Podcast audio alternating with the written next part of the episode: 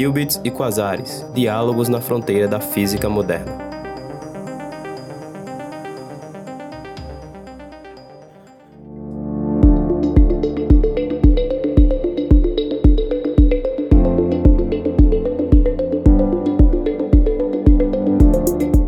Olá, você que nos acompanha. Estamos começando mais um Qubits e Quasares, podcast do Instituto Internacional de Física da UFRN. Eu sou Ciro Lucas Souza, da comunicação do Instituto, como sempre acompanhado pelo professor Rafael Chaves, líder de pesquisa em informação quântica no nosso instituto, além de contar com o suporte técnico de Wanderson David Pacheco. Nosso convidado de hoje é o professor Nuno Crocdax. Seja bem-vindo, professor. Opa, gente, boa tarde. Agradeço aí o convite. É bom poder falar um pouco sobre ciência, né? Vamos falar sobre ciência, então. Né? Joia. Nuno Crocdax é físico pela Universidade Federal do Ceará, mestre em física pelo Centro Brasileiro de Pesquisa Física e doutor pela Universidade Federal Fluminense. Após um período de pós-doutoramento na PUC-Rio, se tornou professor na Universidade Federal Fluminense em 2014. O professor Nuno é bolsista de produtividade do CNPq, atuando principalmente nos temas de física e estatística de sistemas complexos, dinâmicas populacionais, sociais e biológicas, fenômenos coletivos emergentes em sistemas complexos, redes complexas, epidemiologia, ecologia e simulações computacionais. São vários temas diferentes, muito interessantes de lidar. Eu acho que a entrevista de hoje vai ser bem bacana. E aí, para começar o nosso bate-papo aqui, eu vou começar fazendo a pergunta que a gente sempre faz para os nossos convidados, que é saber como é que foi a sua escolha pela física, né? O que, é que foi que te chamou para seguir uma carreira de cientista? É, a minha história é provavelmente diferente de, várias pessoas, talvez da maioria, né? Porque é, eu fiz o vestibular na, ainda na época do vestibular, né, para engenharia elétrica, né, porque que naturalmente gostava muito de física na escola, aí, enfim, não sei se a própria sociedade tem uma certa pressão assim, então escolhi a carreira de engenharia, né. E aí, enfim, você entra na engenharia, aqueles cursos de física básica, já gostava, continuei né, gostando, aprofundando, mas aí quando efetivamente, ali mais ou menos no quarto período de engenharia, ou seja, né, já depois de um ano e meio, eu come, que comecei a ter as disciplinas assim mais específicas né, de engenharia, né, de circuitos e para laboratório e tal, eu, realmente vi que, que a minha praia era outra, né? Eu estava mais assim na, na, questão de, do fundamento, né? Eu gostava muito de física mesmo e ainda coincidiu com nesse, nesse período que começaram essas disciplinas, ter tido uma greve que durou quatro meses, né? Na, né que eu estudava na Universidade Federal, lá no Ceará, Fortaleza, né, e próximo de vocês, inclusive, e teve essa greve longa, e aí, cara, aquela coisa, início de faculdade, eu ainda não, não trabalhava, primeiro mês eu até fiquei mesmo como se estivesse de férias, né, a partir daí come, comecei a ficar né, um pouco cansado de estar muito em casa, e aí o que eu consegui arrumar para eu fazer, que dava para eu fazer, era, eu fui na minha ex-escola, né, onde eu fiz o ensino médio, e consegui, não foi bem um emprego, né, mas consegui dar umas aulas lá, de física, né. Na verdade, eu entrei para dar aula de matemática, só que falar, olha, tem muito professor já de matemática, física que tem pouco, né, que é uma, aliás, é uma realidade que a gente vê até hoje, né. E aí eu, eu comecei a dar aula de física, comecei a gostar, né? Então, na verdade, foi uma junção das duas coisas, né? Primeiro, essa questão da, de ver as disciplinas de engenharia mais é, específicas e não curtir tanto, é, e depois essa questão de começar a dar aula, né? Então, na verdade, eu até entrei, é, saí da engenharia e fui para física, o intuito inicial nessa coisa de aulas e tal, né? Só que lá dentro eu percebi que na própria né, Universidade Federal também, percebi que dava para fazer muito mais do que só dar aula, né? A gente poderia, né? Comecei a estudar, a minha iniciação científica foi até no laboratório lá que fazer simulações em fibras óticas, né? Uma coisa que é até ligada à engenharia, porque o professor, é, ele tinha sido meu professor na, de, de eletromagnetismo básico na engenharia, né? Então, é, na verdade, eu, eu, acabei entrando nessa coisa, depois mudei de área outras vezes, mas não, foi assim uma, uma, coisa muito tradicional, vamos dizer, de, de como pessoas que já, como eu conheci, a maioria dos meus colegas lá eram assim, o cara terminou o ensino médio, fez vestibular, hoje em dia é nem física, né? Eu não, fui para engenharia, mudei, assim como eu vi também pessoas da física irem para engenharia, né? Isso também acontece bastante. É, então, a, a, minha história de, vamos dizer assim, de amor pela física foi desde sempre, mas para abraçar mesmo como uma profissão foi durante já a universidade, né? Não foi uma coisa que eu entrei já desde o início. E aí depois que entrei, fui adiante, né? Aí mestrado, doutorado, enfim.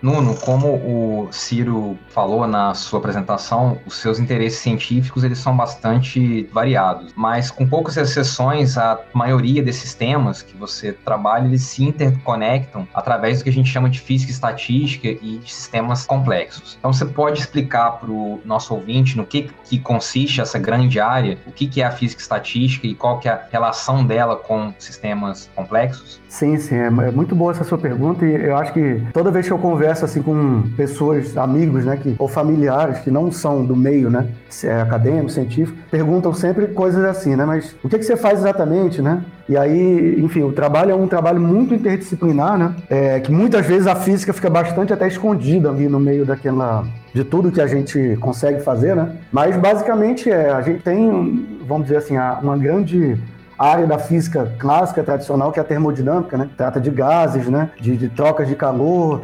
trabalho, fala sobre máquinas, refrigeradores, enfim. Explica todo aquele funcionamento né, teórico dessas, dessas coisas que são tão importantes, né? Então, é, e a teoria, é o que a gente chama de teoria macroscópica, né? Ou seja, você pega basicamente um, um recipiente tem um gás, né?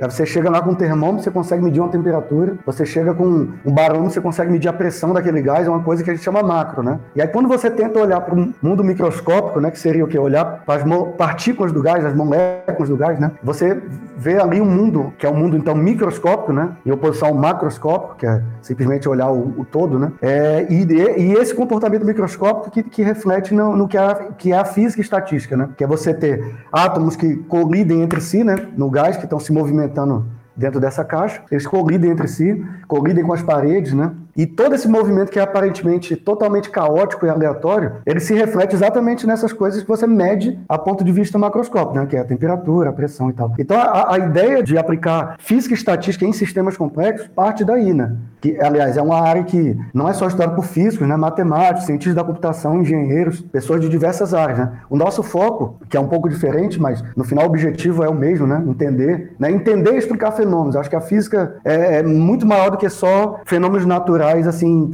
físicos, né? Entender por que, que você solta um objeto e ele cai no chão, por que, que uma onda se comporta de tal forma, a luz é assim ou assado. A gente parte desse pressuposto de mundo microscópico, né? De conexões entre, entre, que, entre átomos, por exemplo, viram conexões entre pessoas, como as pessoas interagem, né? Como é, é por exemplo, a, estuda, a gente aqui estuda muito no grupo, né? Muita coisa relacionada à política, né? Então é aquela questão de como as pessoas interagem em redes sociais. Então tem essas conexões, né? Não chega a ser uma colisão como é um átomo com o outro, uma molécula com outra num gás, mas são interações que a gente chama microscópicas, né? O todo é o quê? Quando você vai lá no final da eleição e vai dizer, ó, o candidato A e B, segundo turno.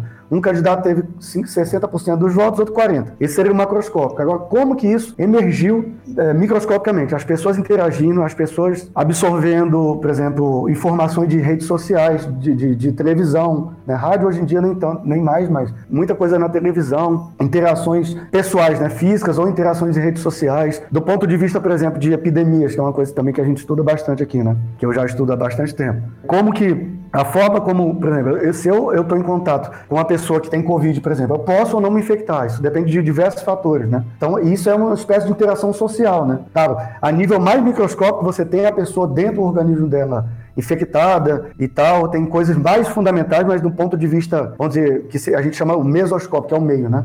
Entre o micro e o macro, né? Como que a doença é transmitida, pode ser transmitida. Isso tudo são interações, né? Aí que entra o papel do, do pesquisador, né? De como quantificar essas interações, tanto do ponto de vista de, né, de sistemas que são de origem biológica, social, é, econômica, enfim, mas a ponte com a física estatística ela vem mais ou menos daí, né? Então você olha, por exemplo, com um, um sistema, um material qualquer que exibe, por exemplo, magnetização, né? Que é você ter, como a gente na escola, aquelas setinhas né, da química, que são os spins, né? Todos apontando para uma direção, para cima, por exemplo. Ou todos apontando para baixo, ou metade para cima e para baixo. Isso emerge de, de, interações entre os átomos, né? Que são as microscópicas e o todo é você ter uma magnetização que você consegue medir no laboratório. E aí a mesma ideia se expande para sistemas sociais, né? Como é que as interações entre as pessoas levam no final de alguns meses ali de campanha e de, enfim, você de né, interações, mídia, internet e tal. Hoje em dia é muito baseado em redes sociais, né? Como que no final você vai ter uma eleição em que um candidato, como eu disse, tem 60% e outro tem 40%, né? Então é, é, uma ponte que pode, que não é nada trivial, né? Na verdade, mas que, que a relação entre física, especificamente física, estatística, né? E essa parte de complexidade, ela surgiu daí, né?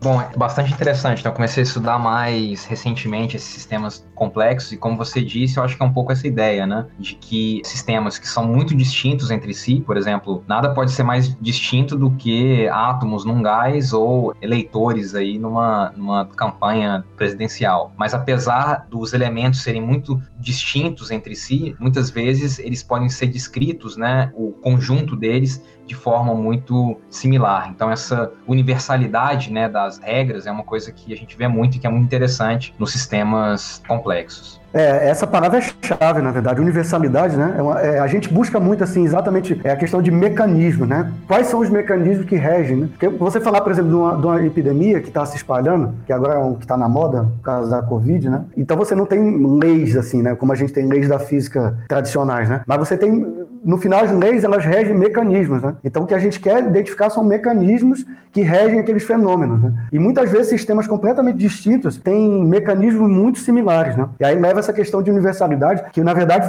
quando eu percebi isso, assim, quando eu percebi, não, quando eu, né, eu verifiquei isso, vi né, isso acontecer em, em diversos sistemas, é, já artigos já mais antigos até, inclusive, foi uma coisa assim que me, realmente me deixou assim, bastante interessado nessa área. Né? Porque, você vê, o mestrado eu comecei fazendo uma coisa, era física e estatística, mas bem tradicional, estudar sistemas magnéticos, né? Como é que temperatura, campo magnético afetam um, um, um material que tem magnetização espontânea e tal.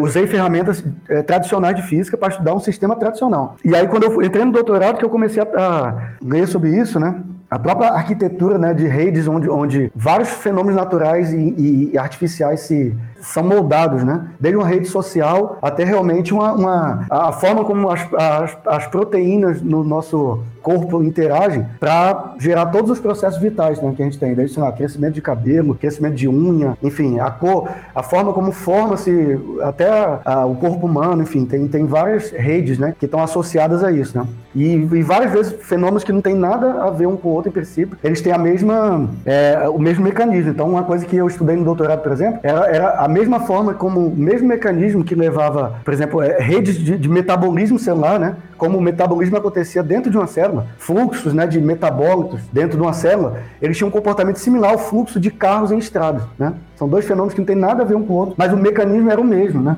A gente conseguiu identificar esse mecanismo né, e viu que tinha a ver com, realmente com fluxo, com, com uh, em termos de, de, de, estradas, né? Uma estrada que é muito ocupada e outra que é pouco ocupada, e as duas levam ao mesmo lugar, você vai usar que é menos ocupado, você vai levar menos tempo, né? E a própria organização do, do metabolismo de uma célula, né? Que é uma coisa super primitiva, acontece da mesma forma, né? Então essa universalidade foi realmente o que me chamou muita atenção nos sistemas complexos, né?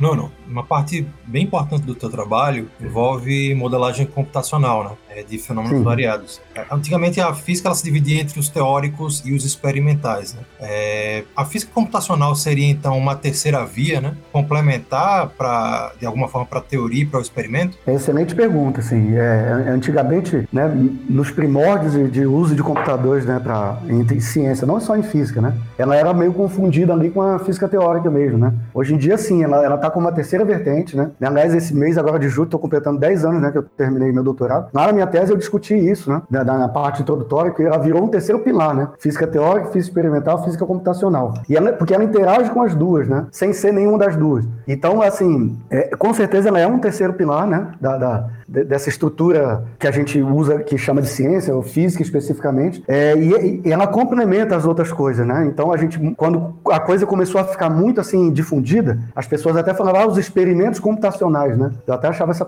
essa expressão um pouco estranha, né? Porque era muito conectado com a física teórica, você fazia um modelo e fazer uma simulação, por exemplo. Às vezes, que acontece muito nesses sistemas que eu estudo, você não consegue resolver de forma exata, né, com as equações. Às vezes você nem equações tem, você tem simplesmente um grupo de regras, né, três, quatro, cinco regras, e você simplesmente implementa isso no computador e simula. Então ela virava uma coisa complementar à física teórica. Mas a própria física experimental também já, já faz isso há um tempo. Né? Então ela virou realmente. Tem gente que trabalha massivamente computacional. Você olha, às vezes, artigos, eu mesmo já fiz artigos assim, que tem diversos gráficos, resultado, um artigo enorme, 15, 20 páginas e não tem, às vezes, uma equação sequer no artigo. Então isso, usualmente, é até interessante que as pessoas de, que são físicos mais tradicionais, mesmo pessoas novas, né? Muitas vezes criticam, né? Falam, pô, mas cadê a física desse problema? Não tem uma equação, não tem uma. Né? Porque física você pensa lá o quê? Energia, átomo, força, enfim, coisas assim, né? Próprios spins, átomos. Então, quando você não vê nada disso, surge uma certa né, crítica, mas no final, é, física é tudo aquilo que está ali. Você está explicando um fenômeno, né? Entender e explicar fenômenos né, os comos, né, como isso acontece, os porquês são mais complicados, né? Mas o, é, como isso acontece, você quantificar coisas, né? Eu agora mesmo estava lendo um artigo aqui que o cara estava quantificando uma, uma leis assim de, de, econom, de economia, de um cara que era administrador, década de 70, se não me engano, sobre eficiência de empresa. Ele diz quando, quando você que tem, inclusive tem analogia com físicos perceberam, tem analogia com gases, né? Um gás, por exemplo, você tem um gás numa caixa que ele ocupa metade de uma caixa e você ele está fechado com a parede. Quando você abre essa parede, ele se espalha por toda a caixa, assim como se eu estiver aqui numa sala de aula, eu abrir uma, um frasco de perfume, uma pessoa que está lá no fundo da sala, daqui a pouco ela vai sentir o cheiro, né? Porque ele se espalha o gás pela sala. Da mesma forma, ele falava que o trabalho, se você tem um trabalho para fazer qualquer, quanto mais tempo para você fazer, você ocupa todo o tempo que você tem para realizar esse trabalho. Então, se você tem um dia para fazer, você faz um dia. Se você tiver uma semana, as coisas acontecem de forma que você vai usar aquela uma semana para fazer. O trabalho parece mais complexo. E físicos quantificaram isso, né? No final, é, é, é, bem interessante que é uma coisa que, mais uma vez, aparentemente não tem nada a ver com física e, ao mesmo tempo, tem a ver, né? E, e, esses modelos, várias vezes, é, aí pegando o gancho da sua pergunta, várias vezes eles só são resolvidos através de, de simulações computacionais. Você não consegue criar um conjunto de equações e, e resolvê-las. Ou consegue criar essas equações, né? Formular as equações, mas elas não têm uma solução é, matemática exata, né? Às vezes são equações muito complicadas, porque, porque são fenômenos muito complexos, né? Você entender como as pessoas interagem é uma coisa que é um desafio grande, né? Então, sem os computadores, a gente realmente não teria parado no tempo há muito, há muito, né? Há muito tempo mesmo.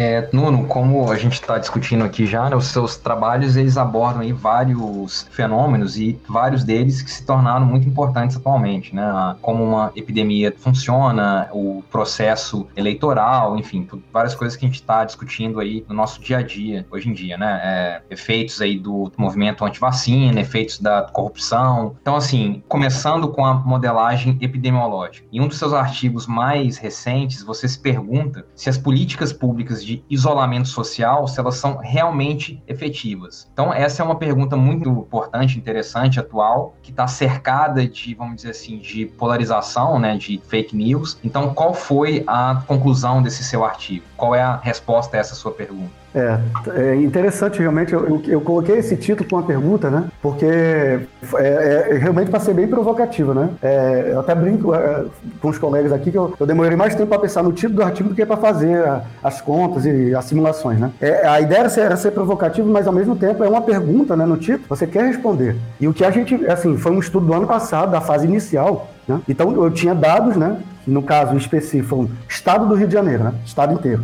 Eu tinha dados da evolução da epidemia, casos, mortes, enfim, casos confirmados, né, no caso, mortes. E, cara, você só analisando os dados, você muitas vezes você não consegue chegar a conclusão assim finais, né, ou conclusões bem sólidas, né. Eles são evidências, você pode concluir coisas, mas você não consegue muitas vezes só com os dados fazer uma análise completa, né. Então te, é, teve um modelo que foi associado junto a análise dos dados, né? Uma coisa que, que era tipo assim, os dados mostravam tal coisa, que eu né, já comento. Então, mas por que, que isso acontece? Às vezes era fácil de entender, às vezes não. E o modelo matemático ele vem para isso, né? Matemática computacional. Então, a, o que os dados mostraram, e aí que, é, que eu já dei vários seminários sobre isso e falei, isso é uma prova de que sim, as políticas de isolamento funcionaram, porque isso você podia concluir somente a partir dos dados. Ou seja, não tinha modelo, porque o modelo é uma construção matemática ou computacional, ou as duas coisas, né? Da, nossa mente humana, né? E tal. Então é a representação da realidade. Se os, o modelo tivesse é, indicando isso, era um indicativo, né? Não era uma prova. Agora, os dados são os dados, né? Por mais que tenha a questão da subnotificação, que foi reportada no mundo inteiro, né?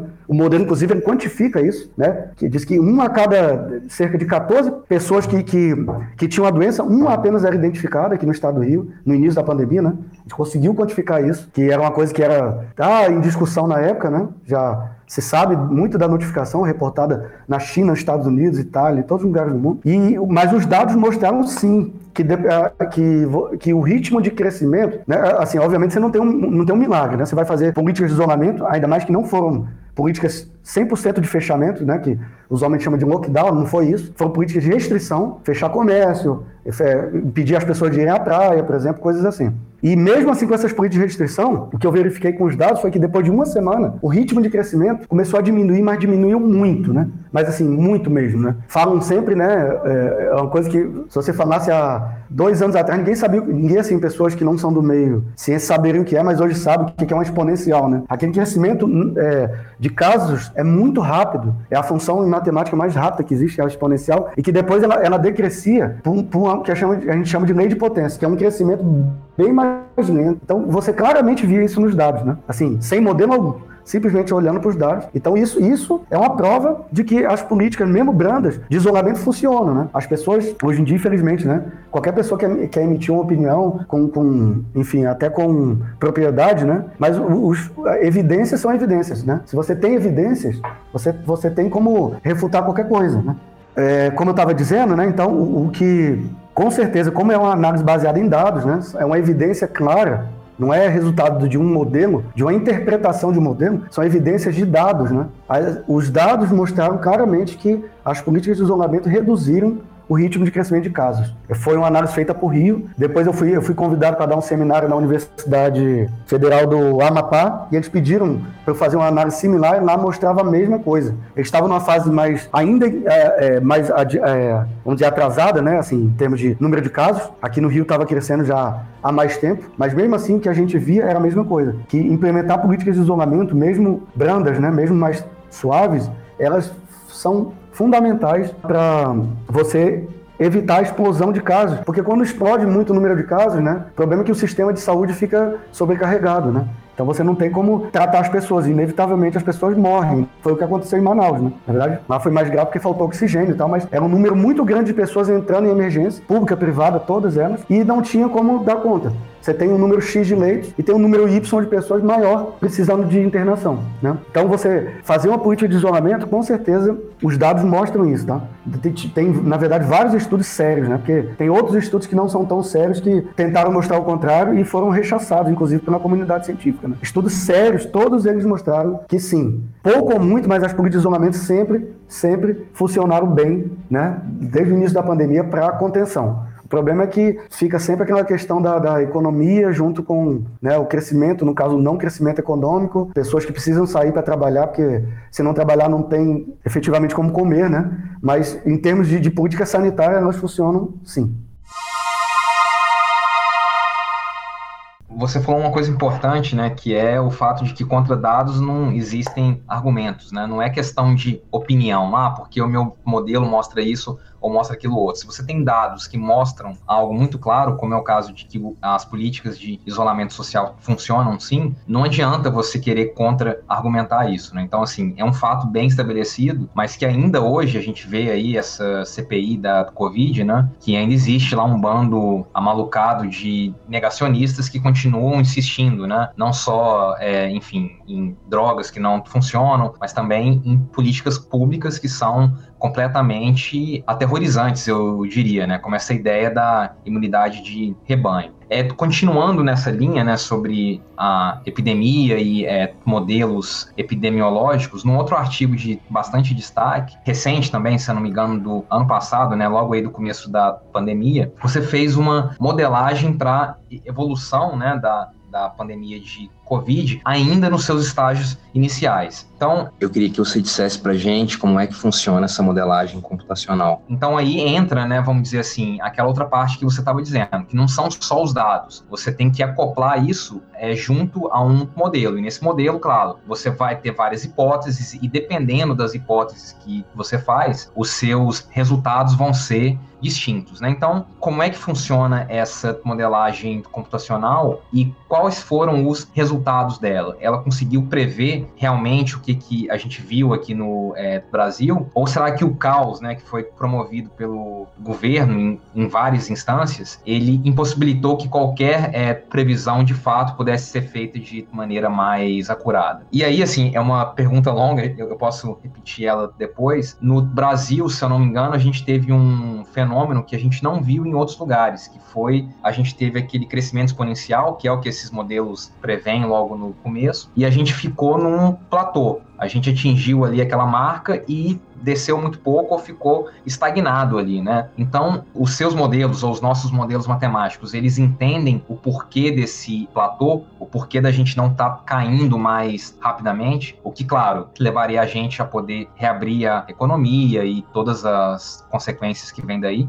É, é um número até assustador, né? Porque esse platô que o Rafael comentou, que durou cerca de três meses, era, era em torno de mil mortes por dia, que já é um absurdo, né? Isso lá junho, julho, agosto, enfim, do ano passado, mais ou menos, né? Início do segundo semestre. Mas, enfim, fazendo por parte, né? Primeiro, o objetivo desse, desse artigo, ele realmente acabou tendo muito destaque porque foi uma coisa que foi feita logo no início, sabe? E foi até, assim, interessante porque eu tava olhando os dados, né? Via na televisão e tudo mais e, e, e aí batendo um papo com os colegas da UF, ele falou assim, pô, tu não vai fazer nada não, cara? Faz um modelo aí, né? Faz uma análise de dados, não sei o quê. E eu tava assim, eu simplesmente olhando como qualquer um de nós, né?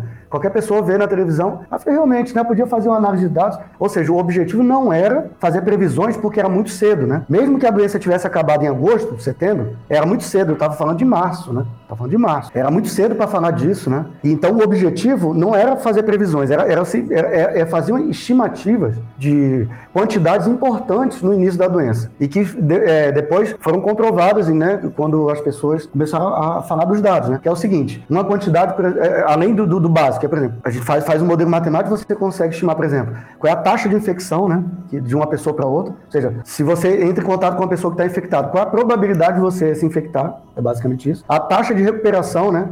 Qual era a taxa de, de é, que eles, eles faziam assim a confirmação de casos, né? Porque muita gente no início principalmente não era confirmado, né? Que até hoje, na verdade, a nossa testagem é muito baixa, né? Então a gente fez a estimativa dessas taxas, além do que outras coisas importantes que era, que a gente chama de tempo de duplicação, que é o seguinte: você tem hoje aqui, por exemplo, 100 casos. Daqui a quantos dias esse número vai para 200, que é o dobro, né? Aí depois de 200, quanto dia ele demora para chegar em 400? Depois de 400, quantos dias demora para chegar em 800? São o que a gente chama de tempo de duplicação. Que isso no início, quando você está no tal do crescimento exponencial, é relativamente fácil, né? Se você tiver um modelo, claro, né? Só dos dados você não consegue, tem que ter um modelo. E o modelo deu cerca de três dias, que era o que estava em torno disso, 2.7, 2.8, próximo de três dias. E também, que aí que foi uma, uma coisa bem interessante, foi novidade na época, né? É, que eu já comentei antes, que era fazer a estimativa dentre as pessoas que foram quarentenadas, que foram isoladas, né? Porque foram testadas positivo, né? Dentre essas pessoas, quantas pessoas pessoas não eram é, observadas, confirmadas, né? Ou seja, que é a questão dos assintomáticos ou pessoas que têm sintomas leves, né? Então, o que a gente verificou é que esse número, olhando para o Brasil inteiro, no início, era em torno de 10, ou seja, a cada 10 pessoas que você, a cada pessoa que você identificava como contaminado, 10 outras pessoas contaminadas não eram identificadas. Ou porque não eram testadas, ou porque tinham sintomas leves, ou porque não tinham sintoma algum né? E, e, esse modelo previu isso também, que em torno de 50% mais ou menos das pessoas que se infectavam não apresentavam sintomas, né? Pelo menos na fase inicial. Depois eu não acompanhei, mas se, se isso evoluiu para mais ou menos 50%, mas que tinha esse número, e é um número assustador, né? Porque isso realmente ajudou muito a doença se espalhar de forma descontrolada, né? É uma pessoa que está na rua, a pessoa não tosse, né? A pessoa não tem febre, não tem nada.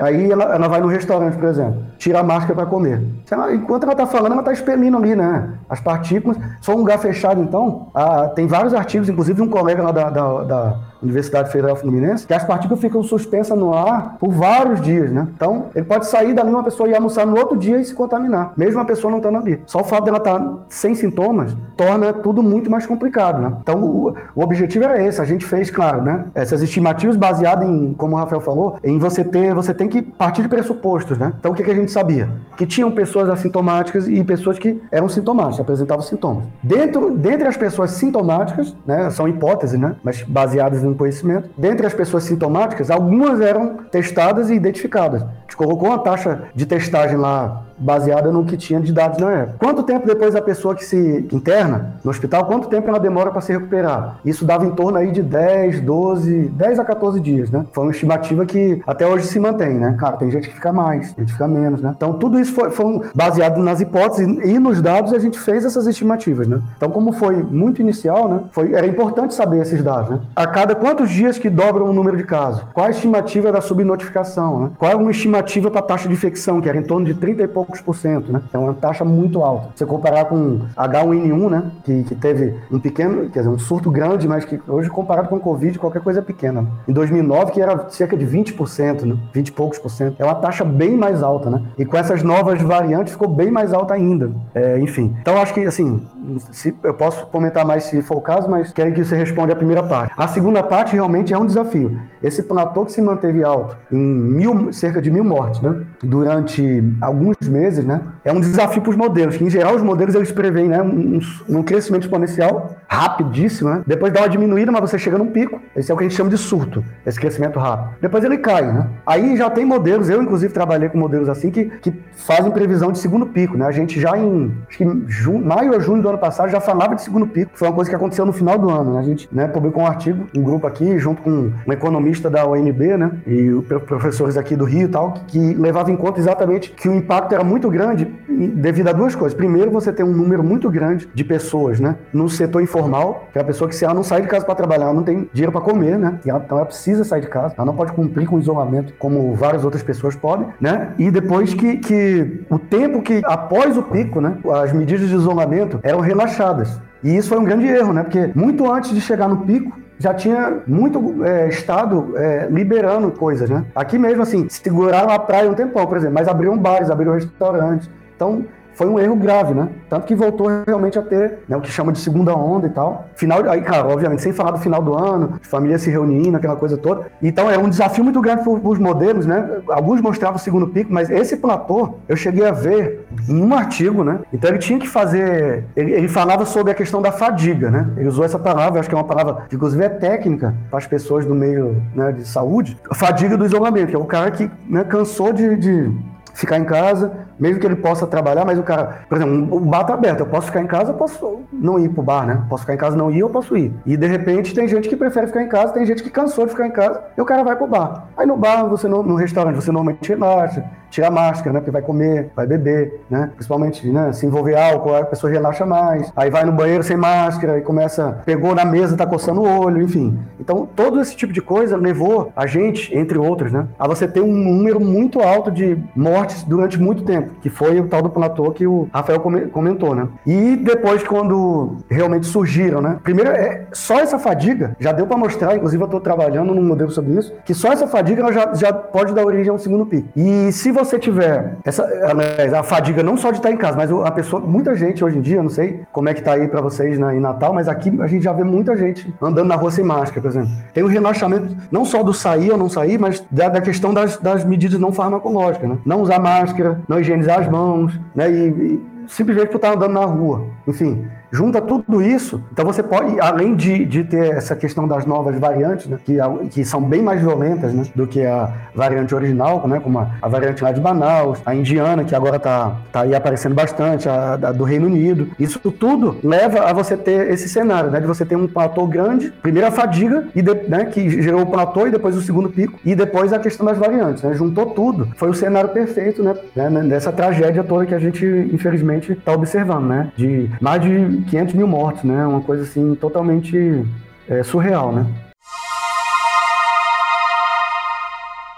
Você tem um, um, outro artigo de 2018 que trata um pouco sobre o comportamento das pessoas no ambiente político, né? Lá você se pergunta se a honestidade pode sobreviver dentro de um parlamento que é corrupto. Como é que a física pode ajudar a responder essa pergunta? E a gente pode ter alguma esperança para os nossos políticos? Ou mesmo as pessoas bem intencionadas logo vão ser sugadas para dentro da, da, corrupção criada pelo sistema? É, esse, esse artigo, na verdade, foi, foi, foi, até interessante. Bom, já que eu acho que é uma conversa informal, dá para falar disso. Foi uma ideia que a gente teve numa mesa de bar, né? Falando sobre corrupção, né? Na época que a Lava Jato estava bombando aí, né? Então, eu, eu e um colega, a gente tinha marcado de, com alguns colegas de encontrar no bar após o expediente. E eu cheguei mais cedo com um deles. E a gente começou a falar disso. Aí eu falei, pô, a gente podia pensar no modelo, né? O modelo de interações sociais e tal. Aí, como disse, a física entra nesse contexto de interações, né? Só que não são interações físicas, né? Regidas para leis da física, né? Mecânica quântica, ou relatividade, ou física de Newton, né?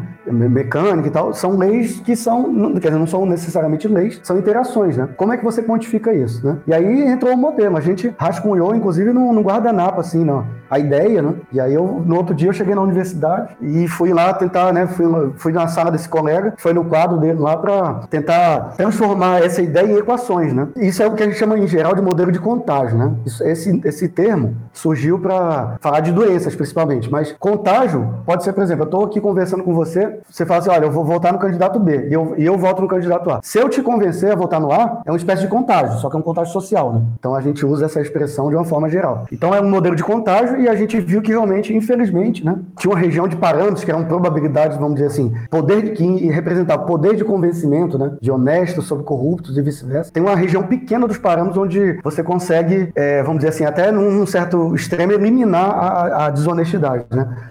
A maior parte do, do, dos parâmetros a gente tinha um, um parlamento que era é, é, eminentemente corrupto. E isso se deve a, a, uma coisa até simples, né? Que eu lembro que eu falei com uns colegas que não são do meio e falaram assim: ah, mas isso é óbvio, né? Aí eu falei: bom, mas eu consegui mostrar matematicamente, né? A jogada foi que esse modelo foi todo resolvido é, matematicamente, não precisou nem de simulação. O fato de você ter grupos de pessoas que permanecem no poder, principalmente aquelas famílias que permanecem durante anos, né? Que tem vários nomes aqui que, enfim, não vale nem a pena citar, né? De várias e várias famílias que perpetuam no poder, né? É o avô, o pai, o filho, e que são pessoas que com já sabidamente, né? Alguns comprovadamente, outros não, mas sabidamente pessoas corruptas, né? E que permanecem ali. Essas são realmente as maçãs podres, né? Por causa dessas pessoas que, pelo menos o que o modelo fala que a gente nunca vai conseguir eliminar a corrupção do, do, do nosso parlamento e parlamentos em geral, né? Mas isso no Brasil é muito característico. Eu diria na América do Sul geral, né? Essa questão de você ter essas famílias, né? Que vão permanecendo. Então é o cara e daqui a pouco o filho dele, aí o filho já tem outro filho, né? Que seria o neto do primeiro, também vira, vira lá vereador, depois vira deputado, depois vira senador, enfim, coisas assim. E eles vão se perpetuando. Ficam lá 20, 30 anos no Congresso e dado de bom fase para a população e ainda se envolvem em coisas erradas, né? Então, esse artigo também foi uma pergunta, né? Ah, o do artigo, se a, a, honestidade poderia sobreviver, até pode, né? Mas em, vários casos, especificamente no nosso, não acredito nisso.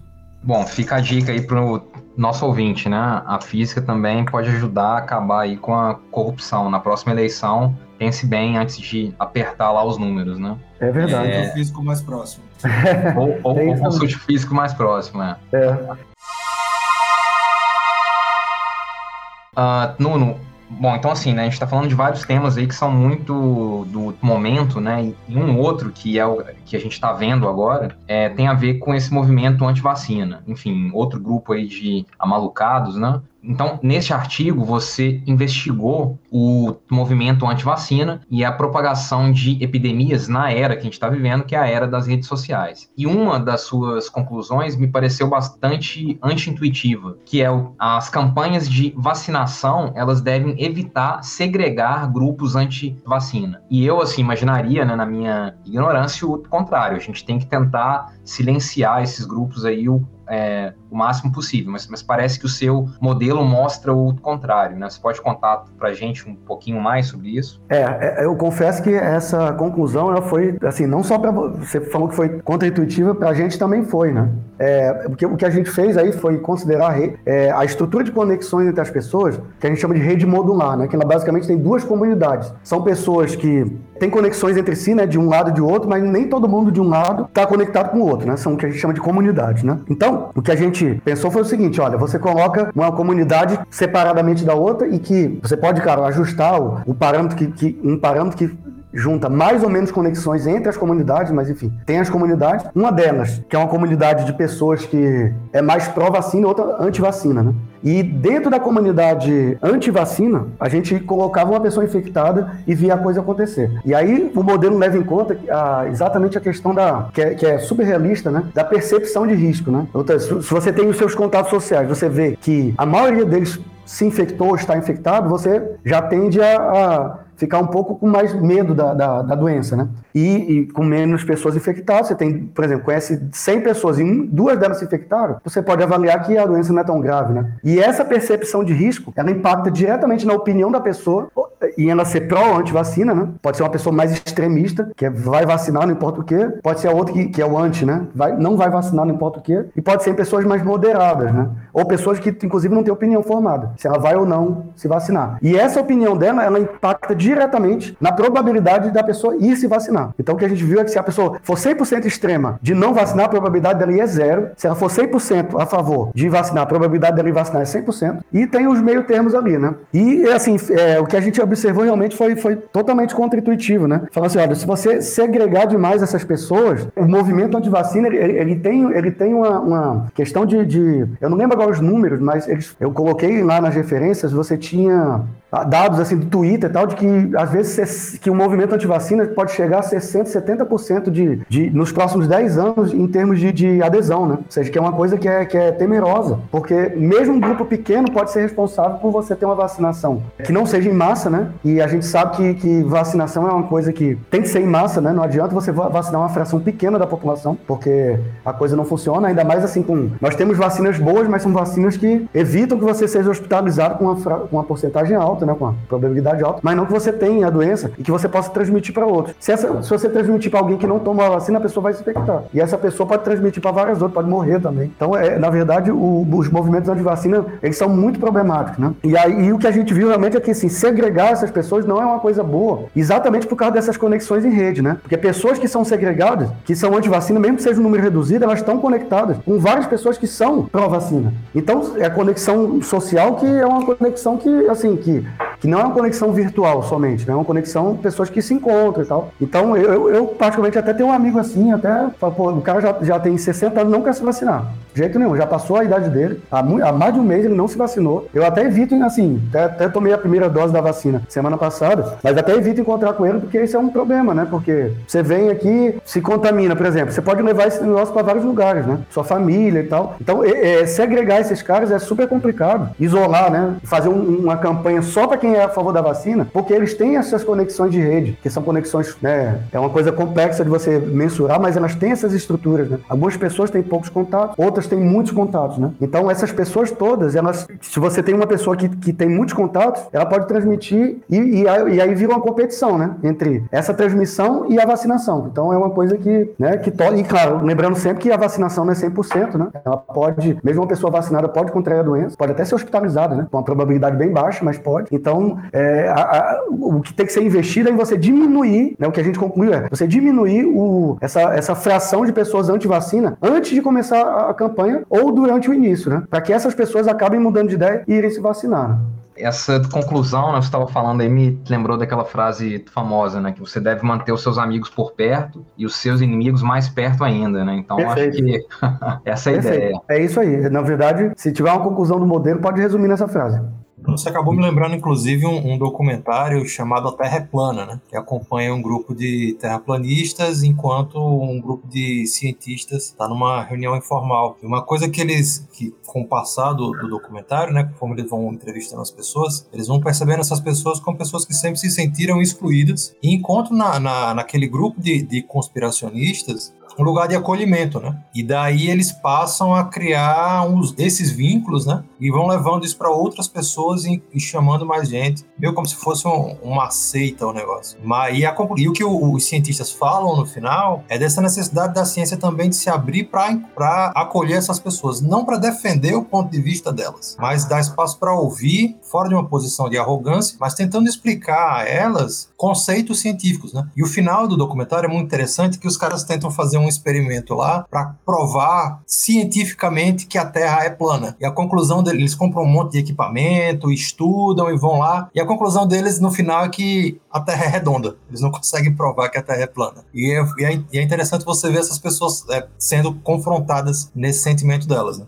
É, assim, eu, acho que o que é isso realmente tem a ver, inclusive, com as nossas conclusões. Essa questão de não segregar, né? Não isolar essas pessoas, né? Tem a ver com isso, né? Porque, é claro, não é qualquer pessoa que não quer se vacinar ou que, ah, talvez eu vá, não vá e tal. Essas pessoas, algumas podem ser convencidas assim, né? Ah, às vezes, assim, por um motivo óbvio, né? Eu conheço gente, por exemplo, o cara fala, pô, não quero me vacinar, mas eu tenho uma mulher e uma filha. E minha mulher vai se vacinar e me convenceu a me vacinar por causa da, dela da minha filha. Não foi nem por causa das outras pessoas, entendeu? Então, vamos dizer, de alguma forma, você você consegue né, convencer as pessoas. E não só isso, também realmente. Acho que isolar de uma forma assim que seja quase uma guerra, né? Os pró versus anti, que é mais ou menos isso, é, é muito complicado e, e eles também são minoria, né? Pelo menos por enquanto, felizmente são minoria as pessoas anti-vacina, né? menos de 20%, que ainda é um número grande, né? Eu acho que o, o, que você falou desse, desse contexto aí tem a ver com isso, né? É, elas querem, e de fato elas querem, assim, conversar, contextualizar com pessoas que pensam da mesma forma, né? Principalmente por serem minoria, né? Então acho que, que a questão realmente de isolar, brigar e tudo não é, não é a solução, né? É realmente você, assim, enfim, papo, né? É, é questão de... Infelizmente, né, o governo poderia fazer, por exemplo, uma campanha mais massiva de vacinação e não faz, como, como já no passado fizeram, né? Mesmo na década de 50, 60, tinham, tinham campanhas mais, assim, incisivas, né? O governo deveria fazer isso, infelizmente não faz. É, até, acho que até que realmente a gente chegou no nível legal, chegou a imunizar outro dia mais de 2 milhões de pessoas, né? Uma notícia boa, né? As vacinas estão chegando, finalmente, né? Assim, a gente está tendo notícias boas, mas apesar do atraso, né? Mas assim, a, podia ter tido uma campanha maior, né? Que quem sabe é, essas pessoas se sentissem menos isoladas, né? Eu acho que o, o grande problema, na verdade, hoje em dia, que é uma coisa que, creio eu, não tem acontecido em outras campanhas de vacinação é não só com campanha de vacinação, hoje em dia praticamente com tudo, as pessoas estão politizando as coisas. Então, se uma pessoa tem um, uma tendência política. E a outra tendência é a que está apoiando vacinação em massa, ela acha que é errado vacinar. E, e infelizmente, essa, essa, essa polarização é esdrúxula até, né? Porque, é, tipo, se, se você discordar politicamente de uma pessoa, não tem nada de errado nisso. É até saudável para a democracia, né? Democracia com um partido só não existe, né? É, enfim, mas só que quando isso envolve coisas que podem levar a uma tragédia, que já levaram a uma tragédia, podem levar a uma tragédia maior ainda, né? Ué, se, assim, cara, o nível, de, o, o nível de vacinação, o ritmo está alto. Mas por que, que a gente não pode chegar, por exemplo, um milhão de mortes. Não é impossível, né? Afinal, cada dia aí, ó, eh, já tá quanto tempo que tá essa, esse, esse segundo é, platô de duas mil mortes por dia? Já tem uns dois ou três meses, né? Pelo menos. Acho que desde o carnaval, basicamente, tá um nível muito alto, né? Já que não teve carnaval, efetivamente, né? Eh, então, assim, infelizmente, né? Esse tipo de coisa atrapalha ainda mais, né? Nuno, eu queria dar prosseguir aqui com você, falando sobre um outro trabalho seu, em que você propõe que se simule um comportamento de dois indivíduos, né, numa discussão é, de um tema com duas opções, né, sim ou não. E o modelo mostrou que opiniões majoritárias podem ser revertidas e se tornarem minoritárias, que por trás disso está um mecanismo semelhante ao fenômeno biológico do gargalo de Darwin. O que, que é esse gargalo? Você pode explicar para gente? Sim, esse, esse artigo foi uma coisa assim, diria até, claro, foi eu que fiz, né, com um colega e tal, mas eu achei sensacional resultado, porque foi totalmente contra-intuitivo, né? Então eu lembro que a primeira vez que, que, que eu apresentei, não foi nem eu, foi esse meu colega, até um professor já antigo aposentado lá do Instituto de Física da UF, ele ap apresentou isso num congresso, que era um congresso que em homenagem, por exemplo, a 60 anos de um, de um professor, ou seja, só tinha assim, um professor brasileiro, quer dizer, ele nem é brasileiro, mas trabalha no Brasil, só expoentes dessa área de sistemas complexos e falaram assim, olha, foi o resultado mais assim, inesperado da semana inteira, e pra gente também foi, a gente demorou muito para entender, né, o que que acontecia. E esse fenômeno fenômeno já aconteceu, eu inclusive verifiquei essa reversão, né? Inclusive em plebiscitos lá entre os professores da, da universidade, questão de votação de greve, né? Mas o, o gargalo de Darwin é o seguinte: você imagina que você tem um, um grupo de, de, lá, moscas, por exemplo, e, e aí uma pessoa vem, né? Um agricultor, por exemplo, ele, uma praga qualquer, né? Ele vai e usa é, um inseticida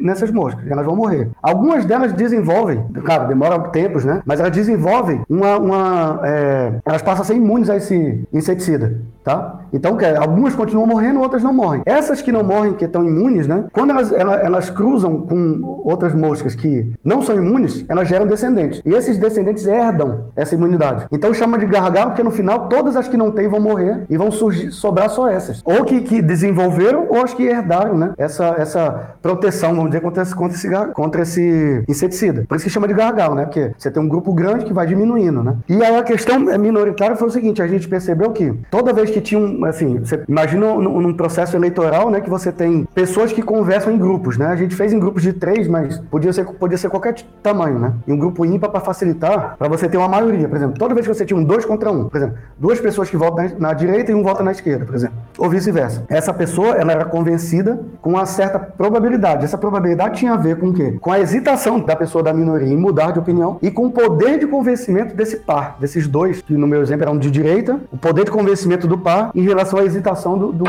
indivíduo que é da esquerda, por exemplo, né, ou vice-versa. E o que a gente percebeu é que, e toda vez que as pessoas, esses dois, conseguiam convencer o terceiro, os dois aumentavam o seu poder de convencimento, né? É como se o cara tá exercitando ali a, a lábia dele, né? A conversa, ele conseguiu convencer, ele aumenta o poder de convencimento. O que a gente percebeu é que algumas pessoas, eles ficavam com poder de convencimento tão alto, seria equivalente às moscas que adquiriam a imunidade, né? Tão alto que mesmo que eles ficassem num grupo em minoria, um grupo em minoria, eles acabavam virando o jogo, porque eles não mais seriam convencidos. Eles seriam sempre os convencedores. Então eles conseguiam tomar conta da opinião majoritária. Mesmo que, assim, você comece, você imagina a situação crítica que a gente fez, você começava uma simulação lá, é, isso foi tudo computacional, né? 90% das pessoas têm opinião A e 10% opinião B. Esse 10% ia reduzindo a quase zero, só que esse número muito pequeno de Bs, eles ficavam com esse poder de convencimento altíssimo. Nunca mais eram convencidos e começavam aos poucos a convencer os outros. Depois de um tempo, eles conseguiam tomar conta da, da, da dessa população inteira, assim, em termos de ser maioria, né? Então, é, essa foi a analogia com, com esse exemplo das moscas, que é o gargalo de Darwin, né?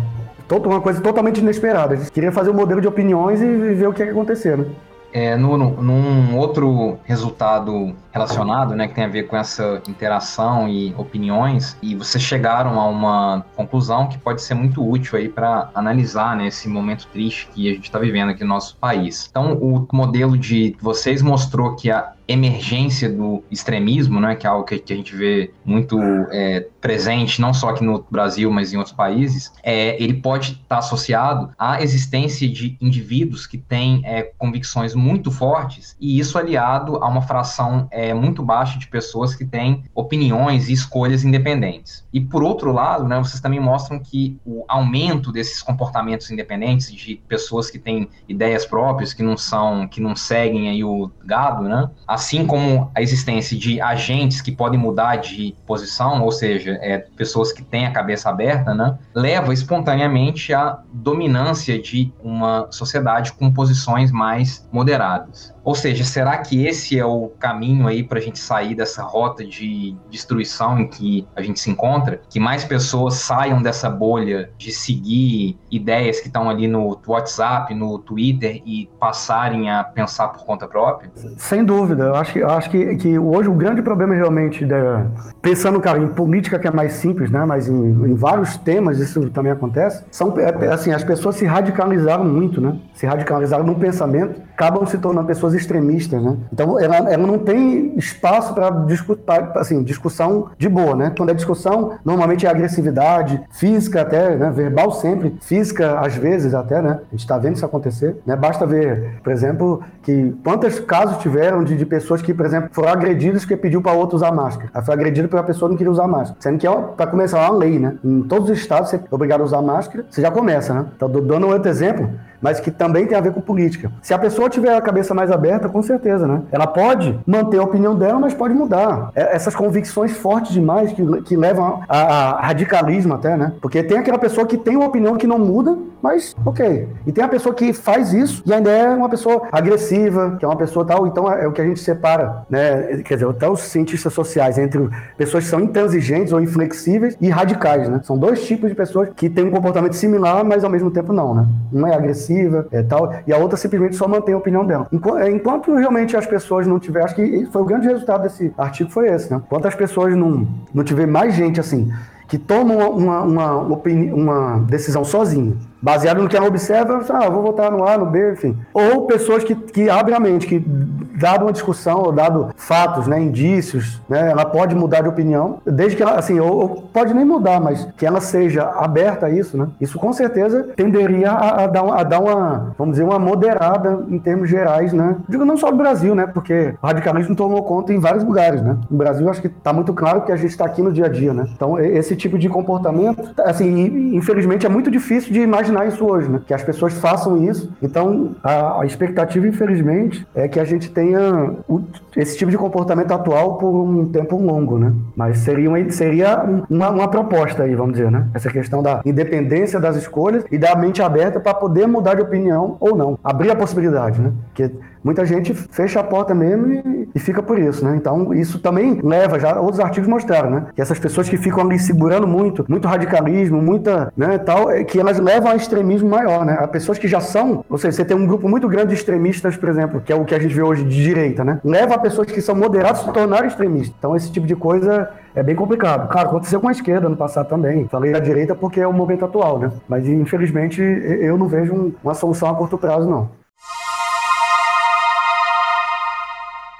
A pandemia mostrou como a ciência é fundamental né, para a sociedade. Nesse momento de crise, a gente recorreu à ciência como barco de salvação. Né? E aqui na UFRN, por exemplo, é, a gente viu diferentes departamentos se envolvendo, né, trabalhando em conjunto, fazendo esforços para contribuir, o pessoal da saúde. E eu posso falar aqui do pessoal da física, que desenvolveu modelos, é, conversou inclusive com gente de outros estados para saber é, fazer medições de como é que seria o enfrentamento da pandemia. Né? É, e a sua pesquisa também ilustra muito bem esse trabalho do, do ponto de vista dos físicos teóricos. Né? Apesar de tudo isso, né, o que a gente está vendo é um desmonte da ciência nacional, né, com cortes, né, há inclusive algumas perseguições a, a pessoas em, em, diferentes universidades. Eu queria saber como é que você vê o cenário atual e o que é que você acha que pode acontecer com a gente se não houver uma mudança drástica no país, dos rumos que o país está tá tomando com relação à educação, ciência e tecnologia, né? E o que é que você espera para o futuro? É, eu, assim, é importante falar disso, né? Mas ao mesmo tempo dá até uma tristeza, né? De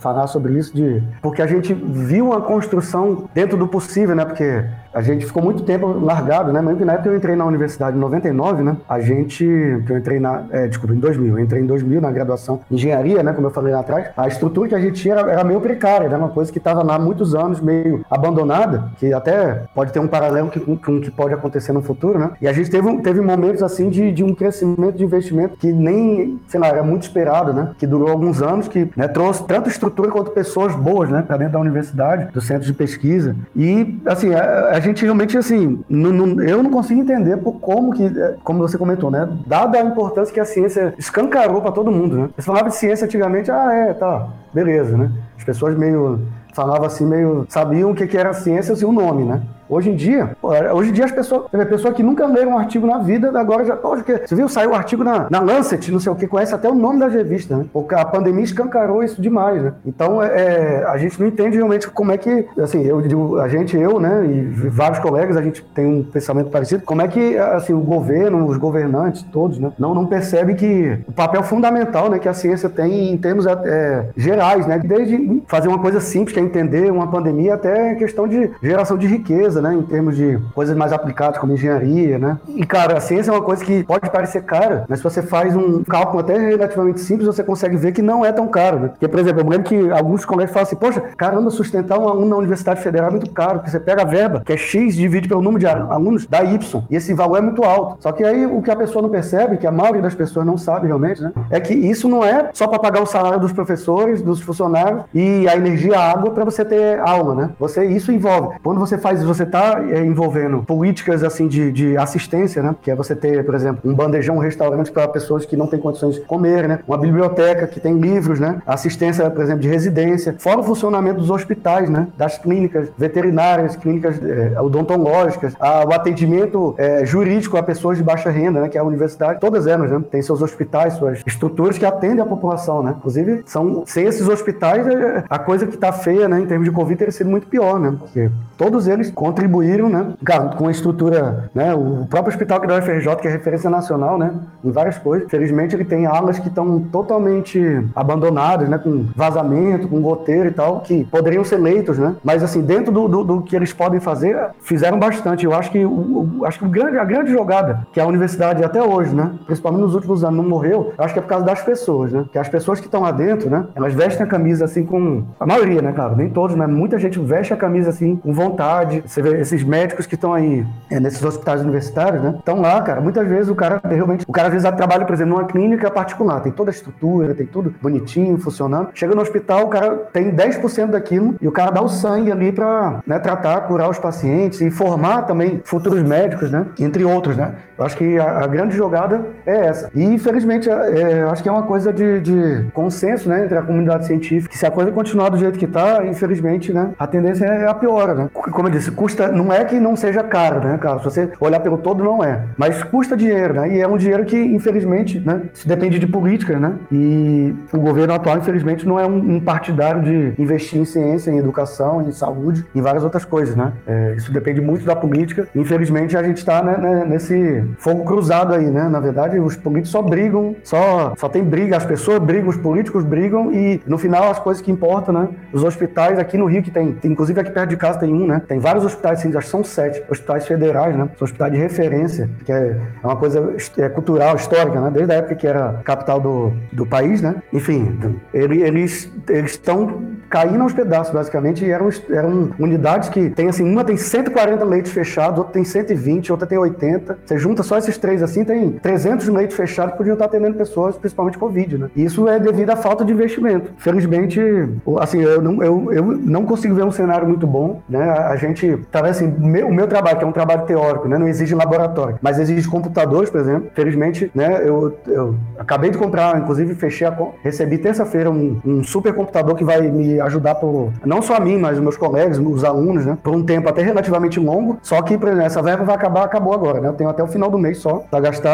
Não tem perspectiva de conseguir mais. E é claro, um ano, dois anos, três anos, mas daqui a três anos, por exemplo, se nada eu conseguir mais, eu vou ficar num, numa situação ruim, né? Isso imagina quem depende de laboratório, né? Que laboratório não é só a questão de você precisar de máquinas, é uma manutenção intensa, né? Você precisa de, de manutenção das máquinas e às vezes você, você precisa, principalmente em laboratórios que envolvem saúde, essas coisas, né? Você precisa de insumos, né? Você precisa de coisas que custam caro. O Rafael sabe disso até melhor que eu. Várias pessoas aí que estão deixando o Brasil, né? Porque estão conseguindo, fora do Brasil, né? Em outros países, ter uma situação melhor, né? Você tem uma garantia de que você vai ter investimento para sua pesquisa, né? Que você vai ter é, dinheiro para montar um laboratório, que vai ter. É... Independência a gente tem, né? O problema é que a independência não é tudo se você não tiver verba, né? Então só você ter a independência que é ótimo, né? E você ter capacidade, né? E você ter, assim, vontade, né? É bom, mas só que só isso não resolve, né? Então, infelizmente, se a coisa não mudar, eu vejo um, um futuro, em breve até, bastante ruim pra gente, né? E me deixa mais triste ver que você tem... Eu tive um aluno doutorado defendeu agora em março, um cara que tem uma, uma independência já absurda, desde o final do mestrado já, propôs praticamente tudo que ele fez na tese. Eu, eu virei, às vezes, um espectador dele em alguns momentos, né? Só conversava e tal. Ele que trazia tudo pra mim. E o cara, assim, até conseguiu uma bolsa de pós-doutorado e feliz felizmente, né? Só que tá aí nessa, nessa luta sempre e não tem a menor perspectiva de conseguir, né? E você vê pessoas que estão se formando na graduação, cara que entrar na pós-graduação, o número de bolsas super reduzido, né? Então, assim, infelizmente o cenário não é nada bom, né? Para concluir aqui a nossa entrevista, eu queria só trazer alguns números, né, que eu acho que explicam um pouco como é que a gente saiu de uma posição de destaque aí no cenário internacional para nos tornar um párea, né? Então, em 2015, a gente teve algo aí em torno de 14 bilhões de reais, corrigidos pela inflação, que foram investidos em ciência e tecnologia no Brasil. A partir desse momento de auge, a gente viu aí é, a gente voltar rapidamente ao patamar de duas décadas atrás, com pouco mais de 4 bilhões de reais reais que foram investidos no último ano. Ao contrário, né, e devido aí aos investimentos desses anos anteriores, o número de pesquisadores brasileiros aumentou muito nesse período. Então, não só a gente tem menos investimento, mas também a gente tem muito mais mentes e ideias. Várias delas que são revolucionárias, né, e que tem que compartilhar esses recursos par. Então, é difícil a gente é, precisar, né, um número de cientistas em atuação, mas a gente pode, aí, baseado nas últimas análises, estimar algo em torno de 250 mil pesquisadores no nosso país. Se a gente dividisse a última verba disponível para ciência e tecnologia igualmente, cada pesquisador brasileiro teria uma verba de cerca de R$ 1.300 mensais para fazer as suas pesquisas. Desculpa, mas com R$ 1.300 mensais você não faz ciência em lugar nenhum do mundo. Então, é, pode parecer muito, bom, mas o auxílio é para pessoas que estão passando fome de 200 reais, claro, que comparativamente pode parecer muito dinheiro, mas para mostrar que não é tanto dinheiro assim, basta a gente é, lembrar que esses R$ 1.300 mensais, aí, vamos dizer, se a gente dividisse por todos os cientistas em igualdade, é muito menos do que o que os nossos políticos ganham aí de auxílio paletó, de auxílio moradia. E mais do que isso, eu consultei aqui o portal da Transparência. No último ano, o nosso estimado Senado Federal, 81 senadores. Lembrem desse número, 81 senadores. Gastaram 4,5 bilhões de reais para manter as suas operações. Isso é muito mais do que foi investido em ciência e tecnologia em todo o país no ano ano passado. Então, não me venham com essa conversa de que dinheiro não tem. Dinheiro tem. Ele só está investido no lugar errado. É, ele, ele, é mal usado, né? O dinheiro é realmente mal usado e a, e a política, né, principalmente, a política com, vamos dizer assim, dominada por corrupção, como é no Brasil, né? Infelizmente, o, o gasto é muito maior sempre, né? Então você tem vários auxílios, várias facilidades, né? Isso para mim é, é, é, é, luxo com dinheiro público e para mim é imoral, né? Mas só que, infelizmente, é como as coisas, como a banda toca, né? Vamos dizer assim, no, no Brasil e outros países, e que poderiam estar sendo investidos em hospitais, né? Poderiam estar sendo investidos em ciência, poderiam estar sendo investidos em educação básica, né? Enfim, em vários outros lugares e está sendo usado para você manter uma máquina funcionando. Né? Bom, vamos encerrando aqui mais essa edição do Kibitz e Quasares. Queria aproveitar para agradecer a presença do professor Nuno Crocdax. Muito obrigado por sua presença aqui no nosso programa de hoje. Pô, eu que agradeço. Obrigado aí o convite. Foi né, bem interessante, né? Como eu disse no início, poder falar sobre ciência, né? Discutir um pouco, bater um papo, até de certa forma, desabafar, né? Dado esse, principalmente no último ponto, né? Que a gente tá aqui na luta, né? A gente vai na luta, vai tentando, vamos, a gente faz o que, o que dá, né? E sempre, claro, acho que pouco, né? Já que é pouco que a gente tem falado ultimamente, como o Rafael falou sobre verbas, né? Mas lembrando sempre que a gente é financiado pelas agências de, de fomento, né? Ou seja, indiretamente pela população brasileira, né? E é ela que a gente deve os nossos esforços, né? Obrigado também a você que nos acompanhou até aqui. Qubits e Quasares é produzido pela comunicação do Instituto Internacional de Física da UFRN, sob a coordenação dos professores Rafael Chaves e Rodrigo Pereira. A edição de som é do Wanderson Pacheco. Obrigado e até a próxima.